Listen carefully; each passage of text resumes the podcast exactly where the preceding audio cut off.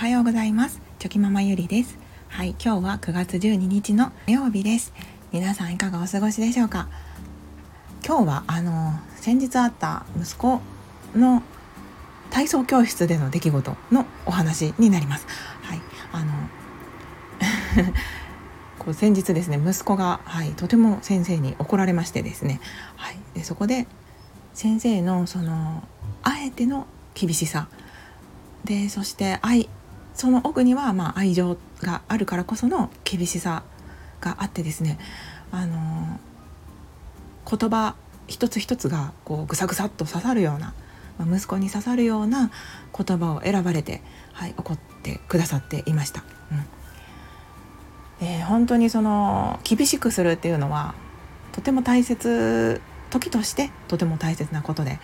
で厳しすぎるっていうのは良くないんですけどそのてその長男が長男次男が通っている体操教室の先生っていうのは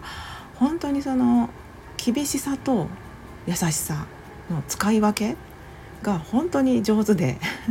まあメリハリですよね。で学ぶものが多いなと親の目線から見ていても思いましたので、はい、そんな気づきのお話をしたいと思います。はい、ゆるゆるお付き合いいただけると嬉しいです。えー、先日、はい、息子がもう思いっきり怒られました。はいでまあ、それはうんそうですね何が原因だったのかというとあの息子の体操教室はですねこうたまにこう筋トレ月間みたいなものがありましてひたすら筋トレをするというあの練習内容の日があります。はい、で筋トレってやっぱりめちゃくちゃしんどいですよね。はい、なのでもう自分との戦いなんですよねしんどいやめたい今すぐにでもやめたいけど続けなきゃいけないみたいなでそこでその先生も応援しながらこうあとなあと10秒とか言いながらあのやってくださるんですけどでも今回その長男が多分相当しんどかったのか途中でこう泣いてしまったんですよね。はい、でまあ泣いても別に先生は「泣くな」とかそういうことは言われないんですよね。はい、あのそこう見守って何も言わずに、まあ、つまりジャッジジャッジせずにとりあえず見守るっていう感じのスタンスで、はい、その後の長男を見ておられたんですけど。だけどその1個目の筋トレが終わって2個目の筋トレに移行した時にあまたその泣いてしまうというかしょんぼりというかうずくまってもうなんか俺は立てないみたいな状態になっていて。で私もどうするのかなって思いながら保護者席から見ていてでしばらくすると息子がこっちに来てなんかもう弱音を吐き始めたんですよね。俺はもうダメかもしれない。もう無理かもしれんみたいな。で私もそこはそんなん言わんと頑張りとかそういう声かけはせずそうかしんどいんかっていう感じで受け止めて、はい、ちょっとしばらくまあちょっとお水飲んで休憩したらいいんじゃないみたいな感じで、うんまあ、ちょっと見守るスタンスで行ったんですよね。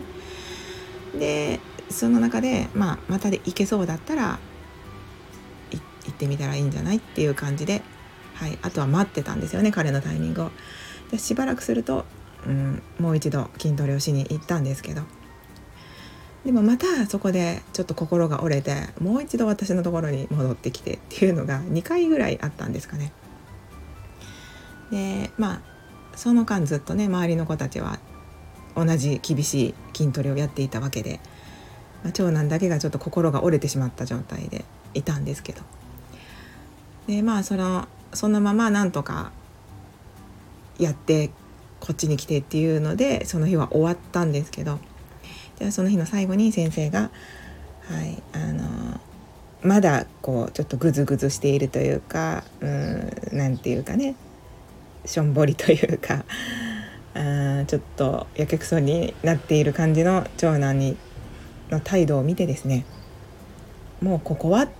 言わなあかんっていう感じで思われたみたいでちょっとこっちへおいで話をしようかという感じで、はい、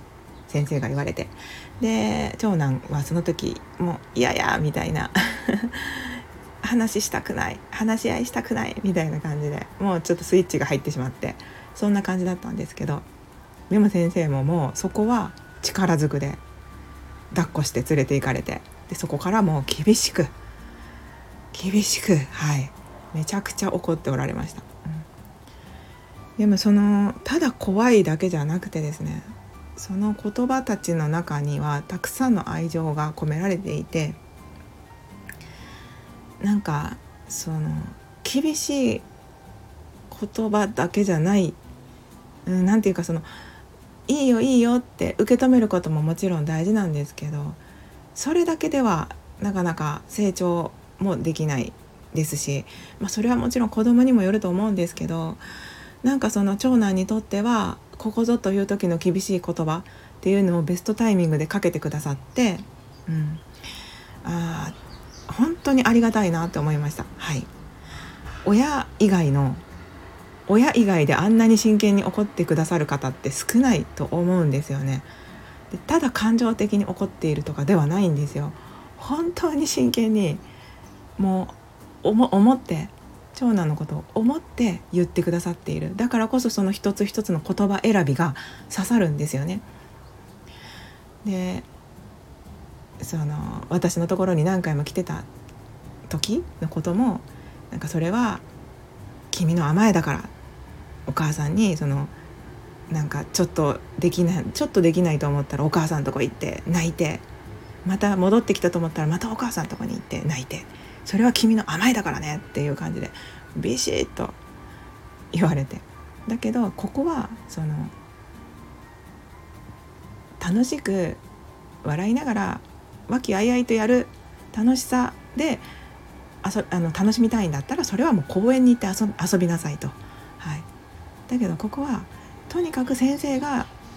言って技術を教えてできるようになってできた喜び頑張ってできた喜びやそのできる技が増える増えた喜びそして楽しさを知ってもらいたいからここに来てもらってるここで学んでるんだろうみたいなその目的を忘れちゃダメだぞっていうなんかその何のためにここに来ているのかそして先生は何を学んでほしいのか。でその乗り越えなきゃいけない時は乗り越えなきゃいけないやらない時はやらないといけない時はやらないといけない。なんかそういった本当にその基本的なこと大切なことなんだけどそれをもう本当に一生懸命、はい、真剣に向き合って言ってくださって本当にありがたいなと思いました。はい、で親として、うん、何を学ぶべきかと思った時にですねやっぱり一つ一つの言葉選びですよね。それをその、まあ、冷静に彼にとって今何どの言葉が適切なのかどんな言葉が響くのかっていうことをやっぱり一生懸命考えて向き合う。っていうことがやっぱり大切だなっていうことを思いましたしそのもちろん受け止めていくことっていうのは基本スタンスとしてあの子どもたちのことを全力で受け止めていこうとは思ってるんですけどやっぱりその中にも愛情のある厳しさっていうのはこう改めて大切だなっていうことも、はい、学びとなりました。うん、いやあのメリハリはね本当に私もこう学びたいものがいっぱいあるなと思っております。はい 本当にいい先生に出会えたなって思っておりますので、うんまあ、これからもやっぱりたくさんの 私もですねそういったところを学びに学びに行っている感覚で、はい、これからも体操教室は通っていきたいなと思いました、はい、やっぱり愛ある厳しさっていうのも素敵ですね、うん、何でもかんでもいいよいいよっていうのはそれは優しさとか愛情ではないので、はい、そのこう見極めですよね、まあ、見極めと、